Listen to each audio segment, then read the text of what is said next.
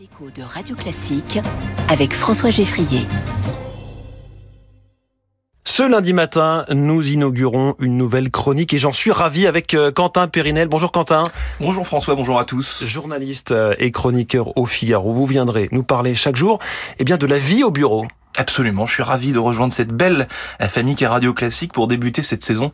J'ai trouvé opportun de miser sur un sujet totalement disruptif et inattendu, la rentrée. Alors je lis, je lis dans vos yeux, cher François, que vous êtes en même temps déçu et rassuré que je m'attaque à un tel marronnier. Parce que soyons clairs, la rentrée, c'est comme Noël ou le 14 juillet. C'est un événement auquel on ne peut pas échapper. C'est ainsi, c'est un moment ambigu que l'on redoute et que l'on attend en même temps avec impatience. Et si ce terme de rentrée nous renvoie tous à l'enfance, évidemment, la rentrée est tout aussi romanesque romanesque et intense dans les entreprises. Romanesque carrément. Alors quelques exemples, Quentin. Eh ben, il y a qu'à prendre le pouls de nos de nos bureaux, François, l'effervescence qui y règne. Nous avons aujourd'hui même chez Radio Classique l'illustration exacte de ce qu'est une ambiance de rentrée des classes. La charge mentale et psychologique est palpable. Chacun est extrêmement pointilleux, attentif, concentré sur ses missions.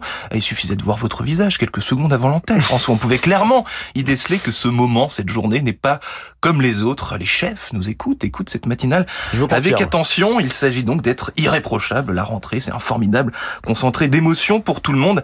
Évidemment aussi pour nos auditeurs qui sont au rendez-vous ce matin et qui reprennent mmh. le chemin du travail. Bon courage à eux. Alors justement, Quentin, que souhaiter exactement à nos auditeurs afin qu'ils vivent une rentrée euh, correcte? Eh ben, François, une rentrée est réussie lorsqu'on arrive à transformer l'ensemble de cette colossale charge mentale en énergie positive, car rappelons qu'une rentrée peut en cacher d'autres, celle des enfants par exemple, mmh. ce qui décuple encore davantage les émotions.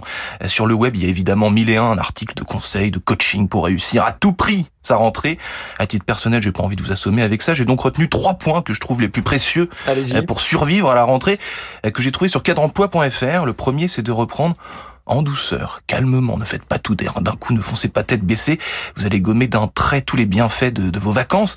Le deuxième, c'est d'apporter une ou plusieurs nouveautés dans votre organisation quotidienne du travail carte blanche. Je vous laisse méditer euh, là-dessus. Et enfin, dernier conseil, peut-être planifiez-vous d'ores et déjà un petit week-end de trois jours, en septembre, par exemple. Non, mais je vous rendez compte, il ne fait que commencer. Il veut déjà me poser un week-end, euh, un vendredi fin septembre. Bah, je vous félicite pas, mon cher Quentin Périnel, quand même. Cette chronique s'appelle Au travail avec un point d'exclamation. Vous la retrouvez en podcast. Merci Quentin.